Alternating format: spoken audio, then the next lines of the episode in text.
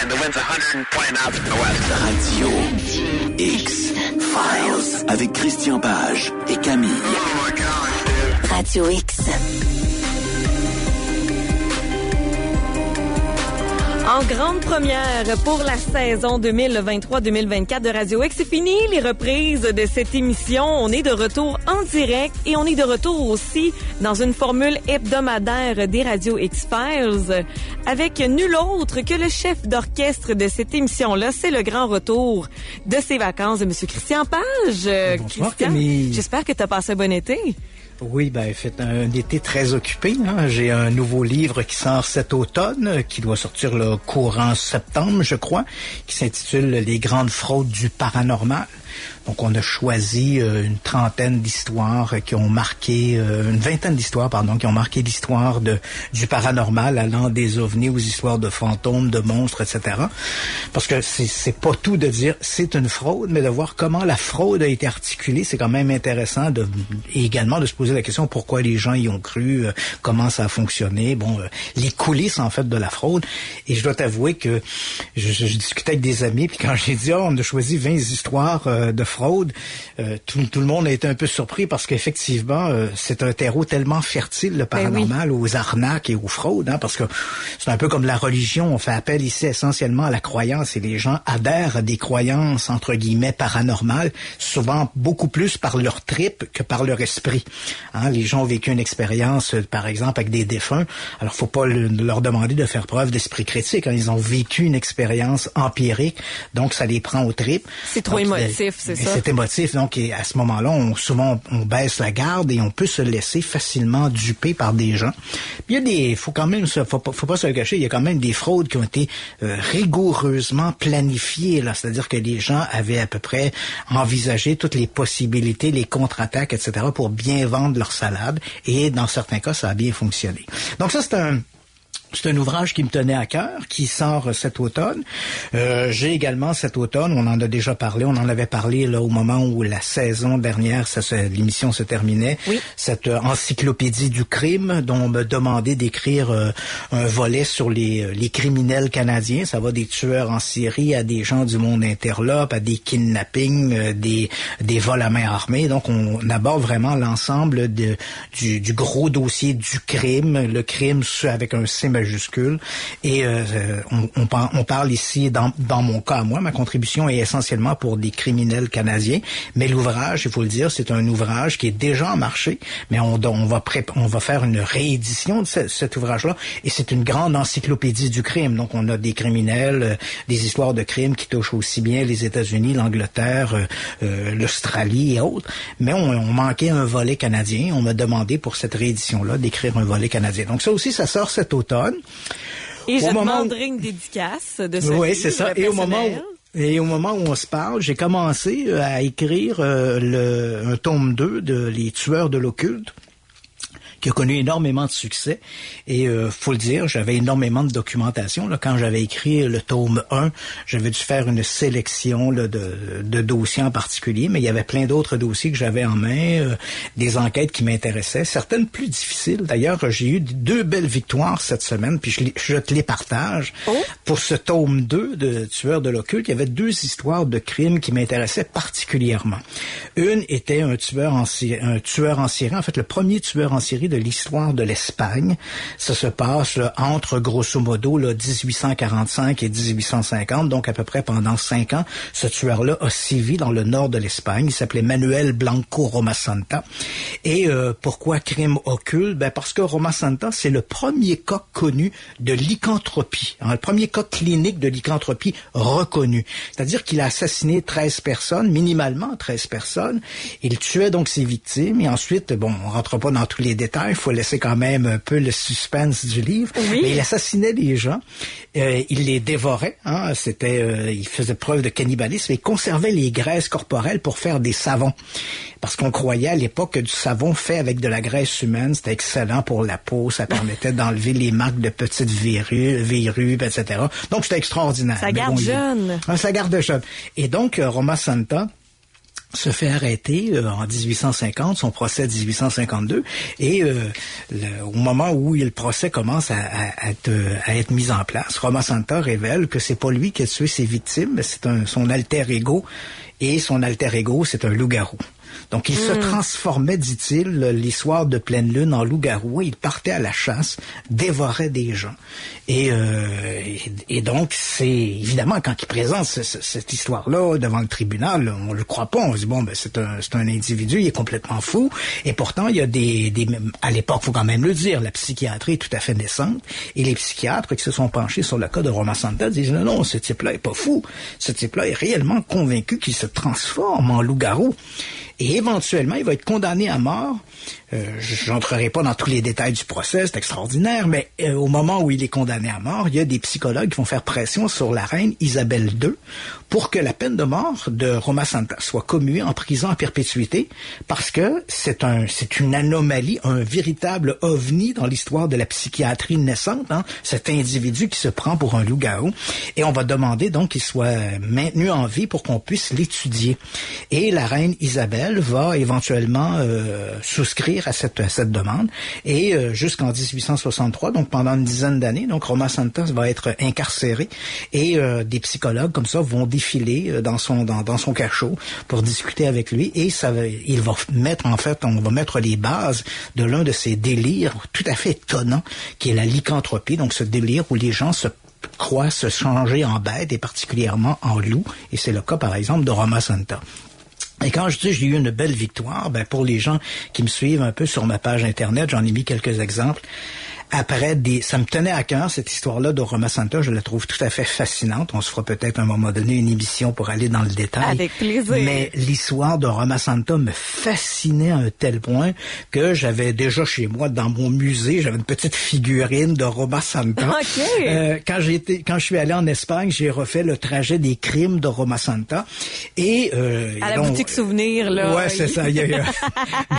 pas, tout à fait. Hein. Il n'y a, a, pas un culte Roma Santa comme un culte Jack l'Éventreur, par exemple. C'est pas, c'est pas aussi maintenu que ça. Mais euh, à un moment donné, dans, un, dans une province de, d'Espagne qu'on appelle la Galice, il y a il y a comme le musée du crime et à un moment donné, alors que je visite le musée du crime, il y a une section qui est consacrée à Roma Santa et là je vois de mes yeux les archives du procès de Roma Santa. Elles sont toutes là, c'est pratiquement 700-800 pages de procès qui sont gardées sous une vitrine. Là. Puis là, on peut voir la couverture, le procès de Roma Santa. Évidemment, c'est écrit en espagnol, c'est manuscrit, mais écoute, j'en vibrais. Ben, crois-le ou non, pour le tome 2 de Tueur de l'occulte, je me suis dit, il faut que je fasse un chapitre sur Roma Santa. Les versions que j'avais euh, en main, les comptes rendus que j'avais étaient assez, euh, assez, je dirais, euh, approximatifs. Il y a beaucoup d'informations qui étaient manquantes. Alors, j'ai entrepris des démarches. J'ai plusieurs mois auprès du ministère de la Culture d'Espagne. Je voulais les archives de Roma Santa, mais ils sont dans un, tu comprends, ils sont conservés dans un musée sous verre. Et finalement, après des mois, sept semaines, j'ai reçu les fameuses archives en question. Oh, tu les as reçus par la poste? Oui. Le ministère de la Culture a accepté ma demande et éventuellement, ils ont, crois-le ou non, ils ont littéralement scanné les, hein, ils ont numérisé les 800-900 pages du procès Roma Santa à très haute définition, qu'ils ont tous, euh, qu'ils ont placé sur un DVD et qu'ils m'ont envoyé cette semaine. Donc, tu comprends, j'ai ouvert le DVD, là, j'ai devant moi les 1000 pages du procès Roma Santa, une à une. J'ai un ami à moi qui parle espagnol, donc il va, il va me... Une traduction. Une traduction de, de, de ce qui est écrit. Mais écoute, je, je, je capotais. Ils ont pas peur des mots. J'étais comme un enfant dans une confiserie, là, je passais ça à l'écran les pages du procès Roma Santa, ça, faisait, ça me faisait drôle parce que la dernière fois que j'avais vu ce document-là, c'était alors qu'il était conservé sous verre dans un musée. Et là, maintenant, je l'ai devant moi, devant, euh, devant mes yeux. As-tu un protocole d'ouverture de, de boîte, tu sais, vu que c'était sous cloche pour la conservation du papier, euh, as-tu une instruction en particulier? Non, ben là, comme ils ont été, c'est eux qui se sont occupés de ça en chacune des pages il y a le sceau de, des archives royales de Galice. Là, tu vois le tampon sur chacune des pages. D'ailleurs, les gens, s'ils vont, ils vont sur ma page personnelle. J'en ai mis trois pages, puis on voit le, le sigle, le tampon là, de, de, des archives de Galice qui est, qui est tamponné sur chacune des pages. Euh, C'est quasiment comme un sceau. Là. Fait que eux, j'imagine qu'ils ont pris les précautions nécessaires pour scanner chacune des pages, mais ça a été un, ça a été un travail de longue haleine. Et là, maintenant, je l'ai en DVD. Écoute, j'ai déballé paquet, j'ai sorti le DVD, euh, puis là, je l'ai mis dans mon ordinateur. C'était presque solennel. Et là, d'un coup, j'ai vu des pages apparaître à l'écran extraordinaire. Puis j'ai eu une autre belle victoire aussi cette semaine. Dans ce livre sur les tueurs de l'occulte, il y avait un autre tueur qui m'intéressait, un tueur canadien. En fait, le premier, euh, la première condamnation officielle par le ministère, le départ, le ministère de la Justice canadien. Ça s'est ça s'est produit en 1878 au Canada. On a exécuté. Euh, il y a eu des, il y a eu des lynchages avant, on s'entend bien là. Mais le premier euh, procès avec condamnation à mort officielle, entériné par le gouvernement fédéral, ça se passe en 1878. Okay. Et il s'agit d'un autochtone qui portait le nom, le nom de, c'est un autochtone cri, hein, on est en Alberta. Son nom d'autochtone, c'est Kakasikuchin, et son nom, euh, disons, plus, euh, plus occidental, c'était Swift Runner, le coureur oui, rapide. le Swift Runner. Swift Runner. Et on en a déjà parlé de Swift Runner parce que Swift Runner, euh, euh, durant l'hiver, le 1877-78, là, quelque chose comme ça, il, est, il, il, est parti avec sa famille. Ils sont allés s'installer un peu au nord de Fort Edmonton et éventuellement, quand il, il est revenu seul et on a appris éventuellement qu'il avait dévoré sa famille, donc on parle de sa femme, ses cinq enfants, sa mère ou selon les traductions du procès, peut-être sa belle-mère, parce que le, le procès Kakusikuchin ne parlait qu'en cri. Donc, il y a certaines minutes du procès qui parlent que c'est sa belle-mère. Dans d'autres, dans d'autres écrits, on parle que c'est sa mère et son frère également. Il faut savoir qu'il existe des archives sur Kakasikuchin. Il y a plusieurs écrits qui ont, qui ont été parlés de, du personnage, mais il y a des incohérences dans les différentes versions. Dans certaines versions, on dit euh, lorsque les policiers sont arrivés sur place, ils ont trouvé trois corps. Dans d'autres, dans d'autres récits, on parle qu'ils ont trouvé six corps. Dans certains cas, on dit que euh, il y avait des crânes qu'on avait trouvés parce qu'il les a dévorés, parce qu'ils se croyaient possédés par un esprit maléfique qu'on appelle le, le Windigo. Oui. Et là, donc ici, c'est un peu, c'est un peu l'équivalent de quelqu'un qui se dirait possédé du démon, sauf que dans le cas de la possession du Windigo, l'une des caractéristiques, c'est de s'adonner au cannibalisme. Donc, c'est ce que va dire Kakasikuchin à son procès. J'étais possédé par le Windigo et bon, voilà, j'ai dévoré ma famille. Et euh, donc, ces incohérences. Et lorsque les policiers arrivent sur place, selon certaines versions, on a trouvé des crânes. Et je te donne ce petit détail-là, là, un peu sordide, mais on dit, bon, dans un des crânes, euh, bon, Kakusikuchin dit c'est les ours qui ont déterré les corps, mais dans un des crânes, on va trouver une chaussette qui a été un peu comme euh, je dirais un peu comme si on avait fait de, la broderie, une, chaussette qui était brodée, qui est dans l'orbite vide d'un des crânes. Et selon une version, c'est le crâne de sa mère, dans une autre version, c'est le crâne de sa femme, dans une autre version, c'est le crâne d'une de ses filles. Donc, on ne sait pas dans quel, quel, quel œil a été placé le... Et tout ça, c'est la raison de cette absence ou de cette inconsistance dans les récits, c'est que les gens qui ont écrit sur Kakasikuchin se sont référés aux articles de l'époque. Je les ai tous chez moi. Tous les articles de presse qui ont parlé du procès, je les ai chez moi. Et on voit que c'est incohérence dans les différents comptes rendus des journalistes. Le moyen de trancher, c'est d'avoir le rapport, le rapport de directement du procès. Mais comme c'est un procès qui a entraîné une condamnation à mort, il y a des parties du procès qui, malgré les, en fonction des lois canadiennes, qui sont gardées sous clé. Donc, on n'y a pas accès aux minutes du procès, puisque ça, ça, ça a découlé sur une condamnation à mort. Et il y a à peu près une semaine maintenant, j'ai obtenu du gouvernement fédéral, ministère de la Justice, l'autorisation d'avoir une copie du rapport de, du procès de Kakasikuchin alliance Swift Runner. C'est incroyable, on parle Donc, de des enfants qui ont quasiment 200 ans. Là. Ouais. Et j'ai très hâte de mettre la main là-dessus. Et là, écoute, euh, ça va être donc deux de mes euh, de mes chapitres dans mon prochain livre des tueurs occultes. Déjà, je te, je te livre deux de ces, ces, ces, chapitres. Un sera sur Manuel Romasanta et l'autre sur Kekasi Puccin. Donc, euh, je travaille là-dessus. et puis bon, tous les autres projets que j'ai en cours. Ce qui explique d'ailleurs pourquoi les gens se sont un peu étonnés. Là, on prend quelques minutes pour le dire aussi, parce que ben sur le site de, de Radio Les gens se posaient la question, mais pourquoi est-ce qu'on revient seulement dans une formule hebdomadaire alors qu'on avait une quotidienne, tout ça? Je tiens à dire que ce n'est pas le désintéressement de la station, c'est ben vraiment un choix personnel. On m'a proposé de refaire une quotidienne comme c'était le cas l'an dernier, mais pour des raisons de santé, pour des raisons de temps également, parce que j'avais plein d'autres projets pour lesquels je, dans lesquels je voulais m'impliquer.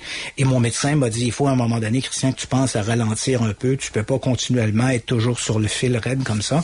Donc, j'ai dû, à un moment donné, ventiler un peu mes activités. C'est pourquoi on se retrouve dans une formule hebdomadaire. Qui sait, peut-être euh, l'an prochain, s'il y a toujours un intérêt de la part de Radio, euh, de Radio X, peut-être qu'on reviendra à une formule hebdomadaire, euh, quotidienne. Mais là, pour le moment, j'ai besoin, pour, pour ma santé, j'ai besoin de prendre, de ventiler un peu mes activités. Et, et c'est pourquoi on va se retrouver une fois semaine. Et félicitations de t'écouter là-dessus. C'est pas évident pour des gens, justement, qui euh, sont habitués à s'accomplir dans le travail puis à rouler à 100 à l'heure, de, d'avoir à, à, mettre un petit peu les freins. Mais ça empêche que, ça empêche pas qu'on va garder pratiquement la même, la même euh, cadence. Les mêmes thématiques, oui, c'est ça. Donc, euh, il faut le dire aussi, je, tiens à mentionner que les gens pourront me retrouver aussi les lundis à 15 heures. Je vais faire une courte intervention dans l'émission de Dany, là, dans le retour, je crois que c'est. Oui, dans le retour de Radio Dans le retour. Et donc, à ce moment-là, on va choisir entre toute l'équipe de, de, l'émission du retour, on choisit une thématique avec laquelle bien sûr je me sens à l'aise et on entame une discussion autour de ça. Donc ça, ça donc ça ce sera tous les lundis 15 heures dans l'émission du retour une conversation, un échange euh, entre les différents les différents intervenants qui vont être vont être à l'émission pour discuter d'un sujet particulier. Et nous on prend ce qu'on avait à chaque jour et on transforme ça comme par exemple aujourd'hui ça va être les vendre lundi avec la thématique des ovnis puis en parlant d'un été chargé euh, Christian aux États-Unis là, ça a brassé pas mal. ça brassait pas mal. Donc effectivement, pour, pour commencer, on va reprendre nos thèmes. Hein. Euh, C'était ovni, parapsychologie, cryptozoologie. Ensuite de ça, on avait énigmes de l'histoire et les, les, crimes. Donc on va on va garder à peu près les mêmes thématiques, sauf que ça, on va les présenter une fois semaine au lieu d'être euh, de manière quotidienne. Et tu l'as bien mentionné, on va entrer dans le, la, thématique même de notre émission parce que le temps file. Ah, et on n'en a pas plus, hein, c'est Oui, on n'en a pas plus. et bon, effectivement, c'était difficile pour moi de commencer cette, de commencer cette saison sans parler de ce qui s'est passé cet été. Tout le monde en a parlé, tous les médias à travers le monde en ont parlé. Donc, c'était important, à mon avis, de revenir là-dessus et d'essayer de décanter un peu l'information qui était donnée. Et les auditeurs avaient hâte d'entendre ton opinion là-dessus. C'est ça. Donc, euh, l'affaire se passe. On va entendre, un, on a un petit extrait. C'est le début de l'introduction du congrès euh, qui s'est produite. Euh, en fait, ça s'est tenu le 26 juillet 2023 à Washington. Donc, on écoute l'introduction. The subcommittee hearing on unidentified anomalous phenomena, or UAPs, will come to order.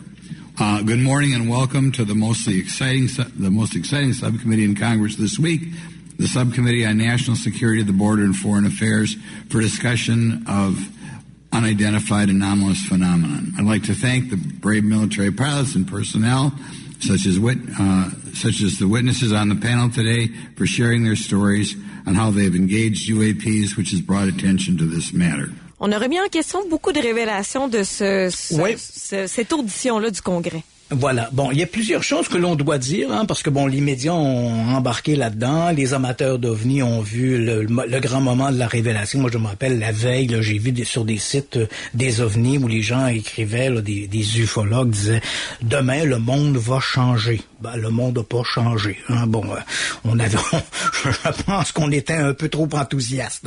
Donc, il faut quand même le dire. Il y a des choses. et là, je parle essentiellement là, de moi en tant que journaliste. Donc, je te donne mes impressions.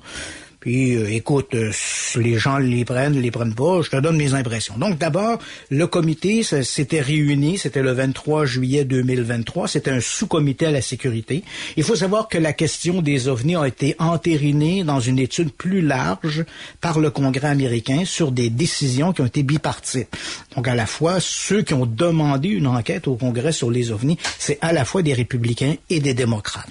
Mais dans le cas présent, dans ce petit sous-comité de la sécurité nationale qui s'est tenu le 26 juillet 2023, on avait à peu près une demi-douzaine de représentants du Congrès et tous ces représentants étaient essentiellement des républicains. Ça, c'est important de retenir. Parce que si tu veux chialer contre le gouvernement, ça chiale mieux quand tu es un républicain que si tu es un démocrate. Hein, parce que les démocrates, faut-il le rappeler, sont ceux qui sont au pouvoir en ce moment. Ça fait le rôle d'opposition, mettons. Voilà. Donc, euh, c'était essentiellement donc des républicains. Et on a senti dès les premières, les premières minutes, au moment où le Congrès, là, on commence à discuter, qu'on avait, on était en présence d'individus. Hein, il faut savoir aussi que le Congrès, là, c'est 300, un peu plus de 350 personnes. Donc là, on en a, on en a six c'est quand même pas forcément représentatif du Congrès. Mais néanmoins, les gens qui sont là, ce sont effectivement des élus et euh, ils, étaient là pour discuter cette question des ovnis. Mais on sentait chez ces gens-là, dès les premières minutes de l'ère, dès le moment où ils abordent la question, on sentait qu'il y avait un, fort sentiment anti-militaire. Tu sais, les méchants militaires. Il y a même Tim Brockett, euh, qui, euh, qui représente le Tennessee, qui dit ah, le gouvernement, le département de défense doit apprendre qu'il travaille pour nous pas nous qui travaillons pour lui. Tu sais, tu vois le genre un peu là, on était déjà à cran. On était, c'était clairement une position là très très anti, anti-gouvernement et anti-militaire. Donc, si on a senti ça dès le départ, on sentait également dans les conversations des gens qui sont intervenus, la plupart, en fait, il y a eu, il y a eu une vision qui était un peu plus critique, mais tous les autres intervenants étaient au départ assez convaincus que les ovnis existent, que ce sont des extraterrestres, puis que le gouvernement cache la vérité. Donc, à partir de là, là comme on dit, on prêchait des convertis. Donc les gens qui étaient là étaient déjà convertis à la cause, donc on s'attendait pas, euh, dès les premières minutes, c'était clair qu'on n'aurait pas d'échange musclé sur les propos qui allaient, se, tenir. Donc on a, au départ, on cherchait à démoniser le département de la défense et également, comme je l'ai mentionné, le discours était très complaisant puisque les gens qui intervenaient étaient visiblement des gens qui étaient assez convaincus qu'il existait des complots sur les ovnis. Bon, je vais revenir un peu là-dessus. L'organisation principale, les principaux leaders, ceux qui avaient demandé principalement ces auditions-là, c'était Tim, Tim qui, euh, comme je l'ai mentionné, qui est un, un, représentant républicain du Tennessee, et Anna Paulina Loon, qui est une représentante également républicaine de la Floride. Ce sont les deux têtes dirigeantes de ces auditions qui ont eu lieu. On y a reçu trois personnes qui étaient là pour parler de la question des ovnis on avait euh, David Grush, dont on va sur lequel on va revenir parce que il a été la vedette de ces auditions. David Grush. Il y avait un certain Ryan Graves et David Fravor. Donc tous ces gens-là avec des, des, trucs à dire sur les ovnis. Euh, ce sont des gens, il faut le dire tout de suite, qui avaient une solide crédibilité, des gens qui ont un solide CV. Donc on n'avait pas là une espèce de coucou qui sortait de nulle part. C'était des gens, d'ailleurs, ils ont fait valoir leur leur pédigré, comme on dit au départ. Et euh, c'était assez impressionnant. Bon, prenons les, les, les est-ce qu'on a entendu quelque chose de vraiment nouveau? Pas tout à fait. Euh, la plupart de ces invités-là ont répété des choses qu'ils maintiennent depuis des mois, sinon des années. Dans le cas de David Fravor, qui est impliqué dans une histoire d'OVNI qui remonte à 2004. Euh, l'histoire de cette rencontre OVNI a été livrée, a été publiée pour la première fois en 2017. Et depuis 2017, David Fravor, donc un ancien pilote de la US Navy, euh, le commandant David Fravor, et a été à peu près sur toutes les tribunes pour raconter son histoire d'OVNI sur laquelle je reviendrai. Puis bon, ça fait quand même des années qu'il maintient ce discours-là. C'est un peu la même chose avec euh, Ryan Graves, qui a été impliqué lui aussi dans un incident d'OVNI plus récemment. C'était en 2015. Donc lui aussi a souvent euh, occupé la tribune pour parler de sa rencontre OVNI. Mais bon, c'était rien de très nouveau. Et ce David Grush, qui lui de son côté euh, était relativement nouveau, mais les propos qu'il a tenus au Congrès le, le, le 26 juillet dernier, c'était des propos qu'il avait tenus un mois plus tôt notamment sur les ondes de News, euh, de News Nation, qui est une, un réseau d'information, euh, un réseau de nouvelles, euh, une télé web, si je peux dire, et où qu'on peut également avoir sur des réseaux câblés. Et il avait donné une entrevue avec un type qui s'appelle David Coulthard, où il a raconté un peu ce qu'il est venu dire au Congrès sur les ovnis, donc des propos très très exceptionnels, très flamboyants. Mais on va regarder ensuite qu'est-ce qu'il y a à retenir de ça. Évidemment, dans un premier temps, on peut se dire que c'était, mis à part euh, David Grush, sur lequel je reviendrai, dans le cas de David Fravor et de Ryan Graves, on peut quand même se demander ce qu'ils faisaient là. Et, je t'explique pourquoi, parce qu'ils étaient là pour dire, bon, on a vu des ovnis, ok, euh, trouvez-vous que c'est sérieux? Oui. Pensez-vous qu'on devrait s'intéresser à ça? Oui. Mais c'est exactement ce que l'on a fait, là. Tu sais, c'est un peu, il faut, leur, leur, conversation, ce qu'ils sont venus dire, ben, c'est exactement ce qui fait qu'aujourd'hui, au sein du département de la Défense, il y a une commission, il y a un comité qui enquête sur les ovnis. Et ça, depuis, euh, minimalement, depuis 2020. Elle a changé de nom. Au départ, c'était, on, a, on, a cherché un peu notre voix. Donc, au départ, ça s'est appelé le UAP Task Force, en UAP pour OVNI, parce qu'on ne veut plus utiliser le mot OVNI ou UFO, qui a été trop stigmatisé aux États-Unis. Donc, on utilise maintenant UAP, qui veut dire phénomène aérien non identifié. Donc, au départ, déjà 2019, on a mis en place une unité au sein de la, de la Navy qui s'est appelée le UAP Task Force. Le UAP Task Force est devenu après ça le Bureau d'identification des menaces aérospatiales et depuis 2022, depuis l'été 2022, ce bureau-là est devenu le, son acronyme c'est AARO. En français, c'est le Bureau de résolution des anomalies dans tous les domaines. Dans tous les domaines, OK. Dans tous les domaines. Mais il faut savoir que ce bureau-là a été créé justement sur les révélations de David Fravor et de Ryan Graves et d'autres du même genre.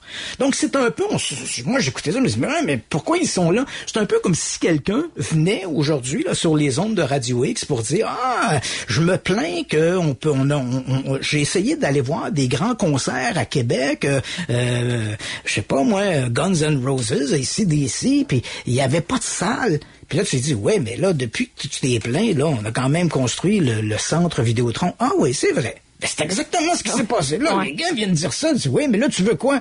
Ben, je veux que ça, qu'on s'intéresse davantage aux ovnis. Ben, c'est ce qu'on fait.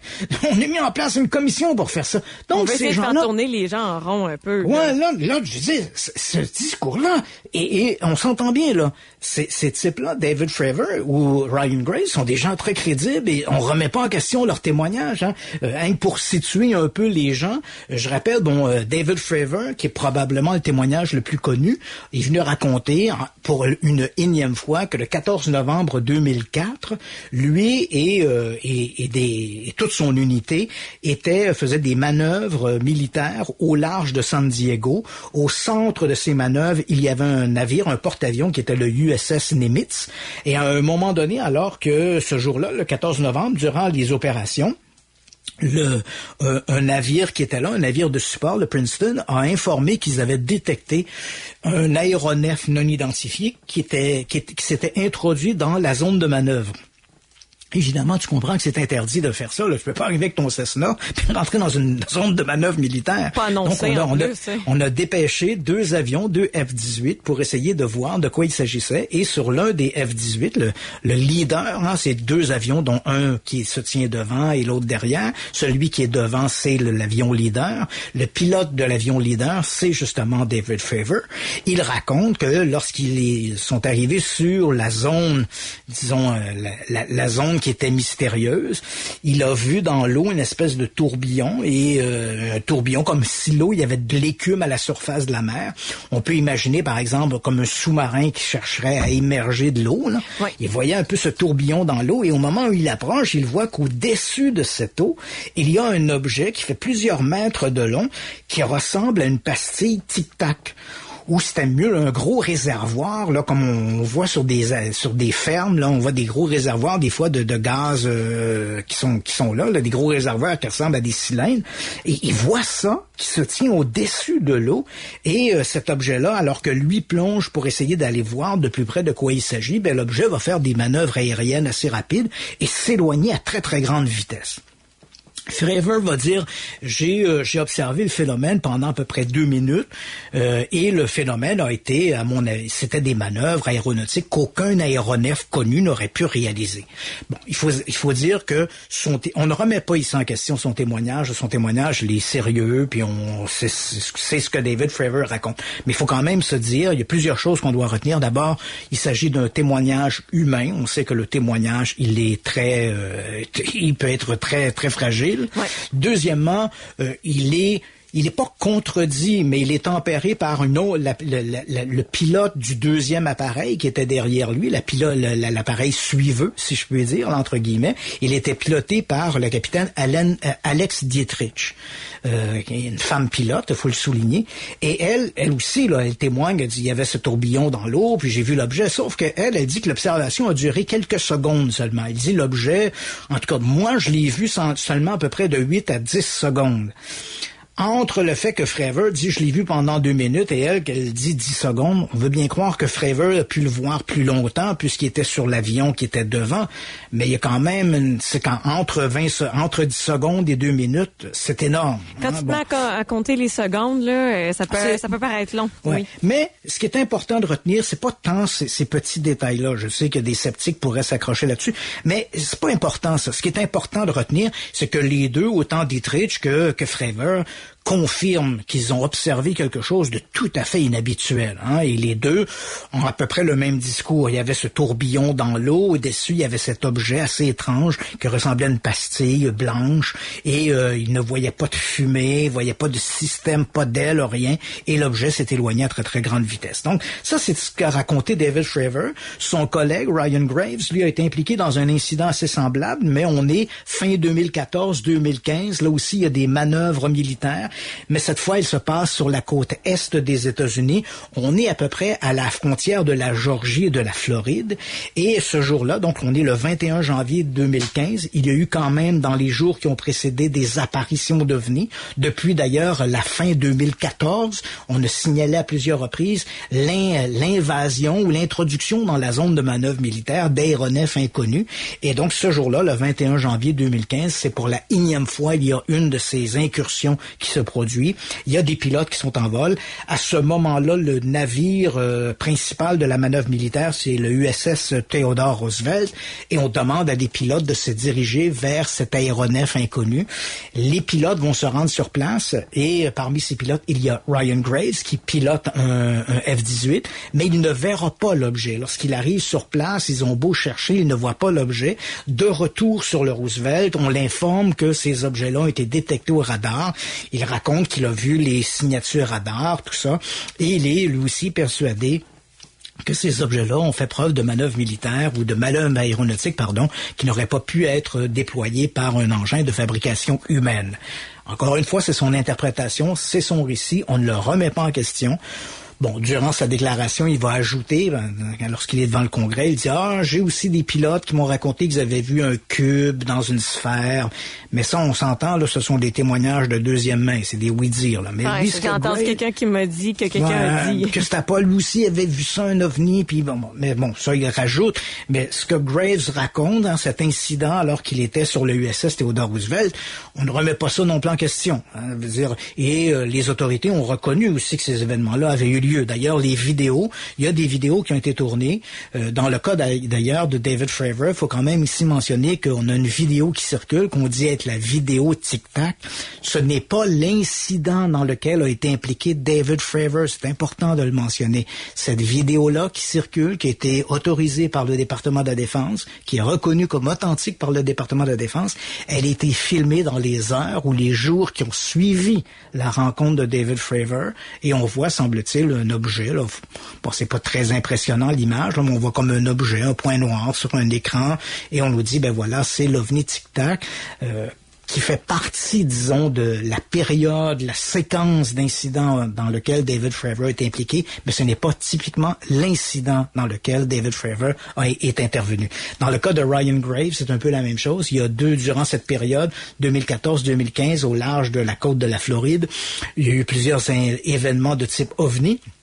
Il y a deux vidéos qui ont été tournées euh, durant ces euh, durant ces apparitions, mais les vidéos qui circulent, qui ont un s'appelle le Gimbal UFO, puis l'autre s'appelle euh, le, le, Go Fast. Ce sont deux vidéos qui ont été tournées durant ces incursions non identifiées du, au large de la Floride, mais aucun de ces vidéos-là n'a été tourné durant la manœuvre de Ryan Graves. Donc ça, il faut le mentionner. Mais ce qui est important de retenir ici, c'est qu'on a des gens crédibles qui racontent ça, puis on ne remet pas en question le fait qu'ils ont observé Et d'ailleurs, le fait, on ne remet pas en question à ce point que d'ailleurs, le, comme je l'ai mentionné, le département de la Défense a créé une, une unité pour enquêter sur les ovnis qui s'appelle le, Bureau d'identification des menaces, des, des, des, anomalies aériennes ou anomalies dans tous les domaines qui existent actuellement au sein du Pentagone. Donc, ça montre bien qu'on on a pris leurs témoignages au sérieux, les leurs et ceux de dizaines d'autres pilotes qui sont venus témoigner de ça. Il faut quand même mentionner que la, ce, ce comité d'enquête là au sein du Pentagone a dit à propos de ces observations-là très précises euh, que c'est si dans certains cas les pilotes ont eu l'impression qu'il y avait eu des manœuvres aériennes tout à fait exceptionnelles ou, ou presque non humaines. Malheureusement, il n'y a pas suffisamment de données. Les rapports euh, radars ou les rapports des systèmes de détection sont pas assez précis pour pouvoir tirer des conclusions dans ce sens-là. Donc, leur témoignage est crédible, ils racontent des événements qu'ils croient ou ils les racontent tels qu'ils les ont vus ou vécus. Le département de la Défense déplore toutefois que les informations que l'on possède ne sont pas suffisamment éloquentes pour pouvoir tirer des conclusions définitives. Donc ça, dans ce sens-là, bon, il y avait rien de nouveau. Euh, j'ai écouté ça, euh, puis bon, je me suis évidemment, je me suis posé la question, mais dans, mais pourquoi viennent-ils témoigner alors qu'on sait déjà que ce qu'ils disent c'est vrai, puis on, on bah, c'est vrai dans le sens que c'est vrai qu'ils racontent ça et qu'ils croient que ça s'est passé comme ça, puis qu'on n'a pas d'explication. C'est un travail toujours euh, qui est en processus là. voilà, donc on se dit bon, ça va. Mais, euh, mais c'est vrai que ces deux témoignages-là ont été vite éclipsés oui. à cause du témoignage de David Grave. Euh, euh, pas David Grave, David Grush. Et David Grush, ben écoute, on s'en parle après la pause. Radio X-Files. Avec Christian Page et Camille. Radio X.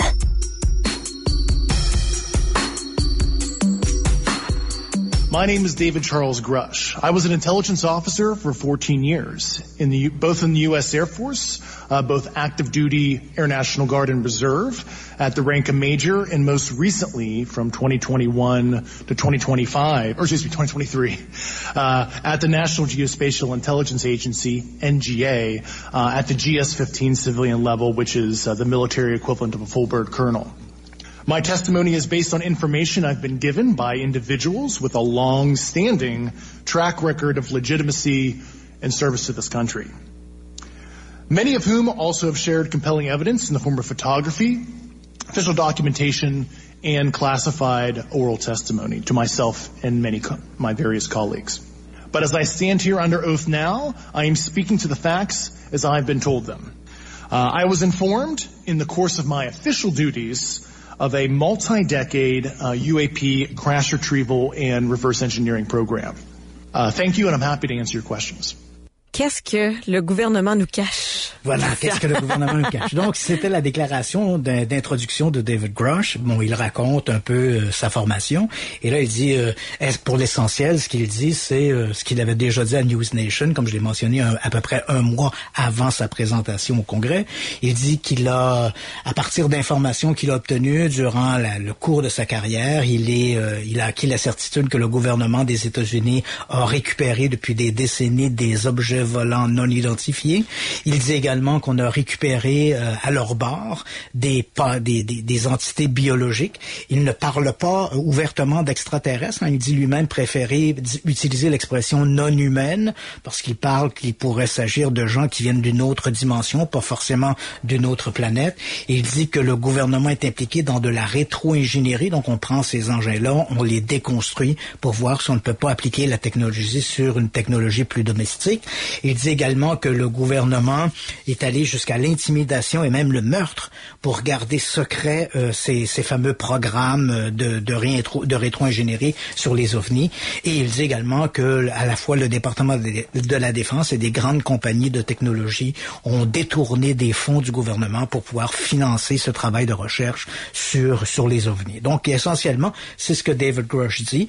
Et là, on se dit que des gens du Congrès, quand quelqu'un dépose devant le Congrès pour dire, ah ouais, le gouvernement est allé jusqu'au meurtre. On aurait dû s'attendre à une réaction. Hein. Ben là, euh, ouais, euh, on est membre du Congrès, puis tu nous dis que le gouvernement a, fait assassiner des gens. Et, et, ça au cours des 90 dernières années. Et rappelons que pour les représentants républicains qui étaient là, au cours des dernières années, au cours, des dernières décennies, il y a eu des présidents républicains qui ont été au pouvoir, dont Donald Trump. Mais bon, et on se dit, si les ovnis existaient, Donald Trump l'aurait dit. Mais bon, hein, enfin, on peut se dire, ici, ce qu'il raconte. Et il n'y a pas de réaction. Tu sais, les gens sont là, ils l'écoutent. Et on a même eu droit à des bêtises énormes, là. Euh, Tim Burchett, à un moment donné, dans son, qui est, le représentant républicain du Tennessee, qui est un peu le leader de cette réunion-là, il commence, il, se lance dans une diatribe en disant, ah, ces objets-là ont peut-être été amenés dans la zone 51, mais la zone 51, il paraît qu'ils l'ont déménagé. Mais voyons donc, qu'est-ce qu'il est en train de raconter là? Je sais pas de quoi il parle, mais quand il dit on a déménagé la zone 51, ça nous montre qu'il croit qu'on fait de la rétro-ingénierie avec des, des ovnis extraterrestres dans la zone 51, parce que sur le plan militaire, si on regarde des photographies de la zone 51, la base militaire de Groom Lake, qui a été autrefois, hum, qui a été autrefois dirigée par euh, ou supervisée par la base militaire de Nilis, maintenant c'est la Edward Air Force Base qui en a le contrôle. Quand on regarde des photographies au cours des dix dernières années, on n'a pas l'impression qu'ils ont déménagé leurs activités. Au contraire, la base littéralement doublé de volume. sais. là, Tim Brush nous, nous lance ça. Mais voyons donc, il raconte quoi? Et ensuite, c'est pas la seule bêtise. On entend une autre représentante, d'ailleurs, elle aussi chargée de ces, de ces auditions-là, qui est Anna Paulina Loon, qui est une représentante républicaine de la Floride. Elle, elle va jusqu'à évoquer Roswell. Tu sais, ouais, on y cache les affaires depuis Roswell. Euh, allô? Y a-tu quelqu'un qui pourrait dire que Roswell, en 95, une très longue enquête du département de la Défense a démontré qu'il s'agissait très certainement d'un ballon d'espionnage qu'on appelait le ballon Mogul. Et même aujourd'hui, les, les ufologues, disons modérés, acceptent ça. On, on, est à peu près d'avis que ça devait être effectivement le ballon Mogul. Il y a, bien sûr, il y a quelques électrons libres dans le domaine des ovnis qui continuent à croire que c'est un ovni des extraterrestres. Mais de façon générale, on est assez d'accord qu'il devait très certainement s'agir d'un ballon secret de type Mogul. Donc, moi, je suis assis, je suis assis devant la télé, puis j'entends euh, Madame Lunan sortir son histoire de Roswell. Je me dis, aïe, euh, ouais, allô, tu sais, il, là, il manque quelqu'un, là. Ensuite de ça, quand on regarde la façon dont les gens réagissent, et là, je te donne, c'est des impressions personnelles. Quand on regardait ces gens-là qui discutaient, ils étaient presque en se disant, les pilotes peuvent pas se tromper, puis les, ces gens-là peuvent pas dire des bêtises. Ben, voyons donc l'histoire est remplie de gens qui ont des formations, qui ont, une solide réputation et qu'à un moment donné ou à un autre, on dit des bêtises, là. Tu sais, ça veut dire, ça veut pas dire que parce que tu as un diplôme long comme le bras que tu peux pas dire des bêtises. Ensuite de ça, et c'est peut-être le, gros problème, David Grush dit, euh, et c'est en même temps peut-être la seule intervention un peu critique. Quelqu'un dit, écoute, euh, c'est bien beau qu'on dise tout ça. Mais vous, là, Monsieur Grush, là, les avez-vous vus, ces ovnis-là? Et on écoute sa réponse. Oh, excuse-moi, euh, je l'ai ici. You said that the U.S. has intact spacecraft. You said that the government has alien bodies or alien species. Have you seen have you have you seen the spacecraft? I have to be careful to describe what I've seen uh, firsthand and not in this environment, but I, I, can answer that question behind behind closed doors. Yeah. And have you seen any of the bodies? That's something I've I've not witnessed myself. Okay. And so, with that being said, you know, c'est souvent la question que tu vas poser hein, pour les sceptiques. C'est oui, mais est-ce que tu as vu des, est-ce que tu as des photos, tu as des preuves de ça? Et là, on arrive à des éléments qui sont assez assez troublants. Et euh, j'imagine que je suis pas le seul journaliste à avoir remarqué ça. À toutes les fois où on posait des questions qui étaient un peu embêtantes pour David Brush, c'était de répondre ah je peux pas répondre à ça. Euh, je pourrais peut-être en parler en privé, mais je peux pas en parler maintenant. Donc il y a des esquives. Alors que dans le fond, c'est une question assez banale. Les avez-vous vu des photos ou avez-vous vu ces ovnis-là? Tu réponds par oui ou par non. Tu sais, comprends-tu? C'est Ouais. pas, ouais, je peux pas te le dire, je sais pas, ça dépend de la couleur de mes bas. Non, non, non. T'es as-tu vu? Oui ou non? On te demande pas un nom, on veut pas savoir où t'étais, c'était où. On te demande, les as-tu vu? Ah, je faut que je fasse attention pour... Et ça, il y en a eu énormément d'esquives. Tout, le- tout au long de son témoignage, alors qu'on entrait dans des éléments qui étaient un peu plus troublants, qui a été menacé? Qui a été tué? Comment ça s'est passé? Ah, je peux pas vous le dire, peut-être en privé, mais là, je le sais ouais, pas trop. Eh ben là, et il a fait une multiplication de ce que j'appelais, moi, des arguments, des, des éléments impersonnels. Des gens ont dit, des gens ont raconté, des gens... C'est qui ces gens-là? Tu sais, c'est... Oui, mais quand lui posait la question, oui, mais c'est qui? Ah, je peux pas le dire là, mais j'ai des noms, puis je peux vous le dire en privé. Finalement, il a absolument rien dit. Le congrès, c'est un peu comme la cour, c'est-à-dire que t'as un, un serment, puis tu ne dis que la vérité? Oui, effectivement, il y a un Ah, serment, il a ah. fait un serment. Et là, on a beaucoup joué là-dessus. C'est le gars, il fait un serment. Mais ça veut pas dire qu'il dit pas la vérité. Mais ça, il, dit lui-même, il il a pas vu ça. C'est des gens qui lui ont dit. C'est un peu comme si moi, je faisais amener devant un tribunal, déposer sous serment un, un raélien. Puis je lui dis, croyez-vous que euh, euh, Claude Vorillon est le frère de Jésus? Puis le type me répond. Oui. Il dit la vérité, mais est- est-ce la vérité? Tu comprends-tu? Elle est là, la notion. Est-ce que David Grush ment? Non. Mais est-ce que David Grush est naïf et il a cru des informations qui lui ont été transmises par d'autres personnes? Je n'en ai absolument aucun doute. Et là, il fait ces révélations-là. Et à un moment donné, il y a un, représentant du Missouri, Eric Burle- Burleson, c'est d'ailleurs lui qui posait la question à David Grush, ils avez-vous vu ces ovnis-là?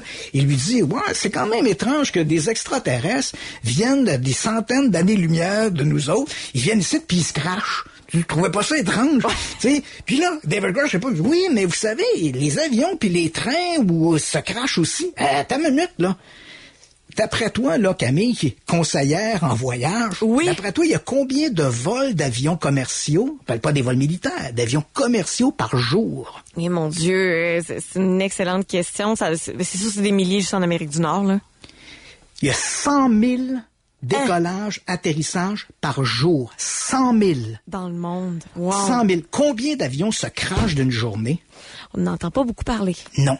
Alors, si c'est vrai, tu sais, quand David Grush dit, ah ouais, mais des avions se crachent. Oui, mais c'est un avion qui se crache sur 100 millions de, de, décollages, tu sais. Alors que des ovnis, il y en a cinq qui nous rendent visite, trois qui se crachent. C'est quand même... euh, Ouais, la- c'est ça, ils ont la pas un bon... La statistique est contre là. eux autres. Là. Ouais, ils ont pas, ils ont pas un bon score. Il faut quand même le dire. Là. Bon, et là, quand on, on, euh, il s'est mis aussi à parler de d'outre dimension, puis il est arrivé, oui, mais la physique quantique, la projection, il faut le dire, moi, je suis pas un spécialiste de physique quantique, mais une heure après, il y a des scientifiques, notamment des scientifiques de la Caltech, qui sont des enseignants dans le domaine de la physique quantique, ils ont dit, la, ce, que, ce que David Grush a raconté est d'une une nullité absolue. Fait que si tu connais pas la physique quantique, tu peux dire ça, mais si tu connais la physique quantique, la version qu'il a donnée, il a dit, ah oui, c'est comme une ombre projetée d'une autre dimension. Et tout ça, c'est, il est allé piger ça dans un livre de Batman, là. Tu sais, les super-héros, là, c'est bon, rien à voir. Ce Surtout si on parle de- d'extraterrestres avec peut-être une technologie supérieure à la nôtre, qui se crachent tous, euh, ce serait particulier aussi. Là. Ouais. Ensuite, mais là, je sais que le temps file, mais Oui. qu'est-ce qu'on a appris depuis, hein, de- depuis ces auditions-là? Ben, d'abord, moi, la première chose qui m'a frappé en voyant les auditions du Congrès, c'est de voir derrière David Grush deux individus qui étaient là. Un type qui s'appelle Jeremy Corbell, puis un autre qui s'appelle George Knapp. Deux belles, je vais, je vais réserver mes mots, là, mais deux belles crapules. Deux belles crapules là, qui sont des exploiteurs de la question des ovnis. Ils étaient juste derrière David Grush. Et ces gens-là, en privé, tiennent exactement le même discours que David Grush. Alors quand David Grush dit « Ah, des gens m'ont dit qu'on avait travaillé sur des ovnis, des gens m'ont dit qu'ils avaient vu des extraterrestres. » C'est qui ces gens-là? Est-ce que c'est justement ce George Knapp, un ancien journaliste de KLAS-TV euh, à Las Vegas, qui a d'ailleurs fait la promotion de Bob Lazar, euh, un type qui, qui est un faussaire, un manipulateur. Et il y avait également Jeremy Corbell, un spécialiste des documentaires. documentaire est un bien grand mot, documentaire sur les ovnis. Et ces gens-là sont juste assis derrière David Grush. Il y a de quoi se poser des questions. On a appris également depuis que David Grush, depuis le mois de mars, donc avant son intervention devant le Congrès, il a rejoint une, une organisation qui s'appelle la Soul Foundation. La Soul Foundation est composée d'individus qui qui sont pas des imbéciles, mais ce sont des individus pro-extraterrestres, pro-soucoupe volante, puis qui font la promotion de ce sujet-là. Tu comprends? Et c'est là que ça dérange. Oui, voilà. Donc, je, moi, j'ai pas de problème. Je sais pas que ces gens-là, c'est des imbéciles. Mais avant d'entendre David Grush témoigner devant le Congrès, j'aurais aimé ça savoir qu'il faisait partie d'une association d'OVNI. Tu comprends-tu? Et parmi ces gens-là, il y a pas, c'est pas, c'est quand même pas, c'est pas quand même léger. Il y a un type qui s'appelle Gary Nolan, qui est Jerry Nolan, qui est le dirigeant de cette organisation-là. Et Nolan, ben, il dit, lui, qu'il est enlevé par des extraterrestres et qui tient les fenêtres de sa maison fermées de peur que les extraterrestres viennent enlever ses enfants. Écoute, tu dis, ouais, ça commence à, eh, à être lourd, là, quand même. On peut, il faut quand même dire aussi qu'immédiatement après la, déclaration de David Grush, euh, Sean Kirkpatrick, qui dirige justement l'association AARO, le bureau d'enquête sur les ovnis au Pentagone, a immédiatement réagi en disant que M. Grosh ne donne pas la version. c'est pas comme ça que ça s'est passé, parce qu'à un moment donné, Grosh, dans sa déclaration, il dit Oui, oui, j'en ai parlé à Kirkpatrick euh, de l'Arrow, mais il n'a pas suivi mes recommandations. Euh, Kirkpatrick dit que ça s'est pas passé comme ça, puis qu'il y a des informations que, que M. Monsieur, Grosh a jamais données. Et ensuite de ça, le Pentagone aussi a réagi en disant que eux, il n'y a, a, aucune trace que jamais un programme a existé qui faisait de la rétro-ingénierie sur des ovnis, ni maintenant, ni avant. Donc, euh, merci, bonsoir là-dessus. Comme je l'ai mentionné pas pour passer un message de sa propre association. Ouais, c'est ça. On est un peu. Et il y a quand même des éléments, puis là, mais, il me reste 30 secondes, une minute, mais je, veux dire, il y a quand même dans cet univers-là, il y, a quand même des éléments qui sont étonnants. Les gens dans le domaine des ovnis, ils sont là, ah, c'est extraordinaire, David Grush a dit ça, puis on va essayer de le salir. Mais au-delà de ça, moi qui est journaliste, je regarde ça là sans prendre position ni pour les sceptiques, ni pour les croyants. Je, suis au-dessus de cette mêlée-là. Je regarde ça et je me dis, il y a quelque chose qui marche pas là-dedans. Les gens qui croient ce genre de déclaration-là, ils vivent dans un monde imaginaire. Il n'existe pas ce monde-là. Dans le mien, dans le tien, puis dans celui des gens qui nous écoutent, dans notre monde dans le vrai monde, les secrets sont monnayables. Après 90 ans dans ce milieu-là des ovnis, il y aurait bien quelqu'un qui aurait pris des photos, qui aurait pris des films, qui les aurait vendus. Au moment de mourir, il vend ça au Washington. Ça se vend. Tu, tu comprends-tu? Tous les secrets sont monnayables. Ensuite de ça, le monde, là, il est fait de gens jaloux. Pourquoi, toi qui es animatrice de soir, puis qui est une femme, tu serais moins payé que l'animateur de jour qui est un homme? Hein? Ben, c'est exactement la même chose qui se passe dans ce milieu-là. Pourquoi moi qui dévisse le boulon à droite, je suis au moins payé que le gars qui dévisse le boulon à gauche? Ben, sacramoun, m'allait le dire au gouvernement, m'allait le dire aux journaux, m'allait, tu sais, me plaindre. Les gens sont jaloux. Quelque part, t'essaies de me faire à croire que pendant 90 ans, des centaines, des milliers d'individus ont travaillé sur ces programmes de rétro-ingénierie. Personne n'a jamais été jaloux de son voisin. Jamais personne n'a pensé à monnayer un de ces secrets-là.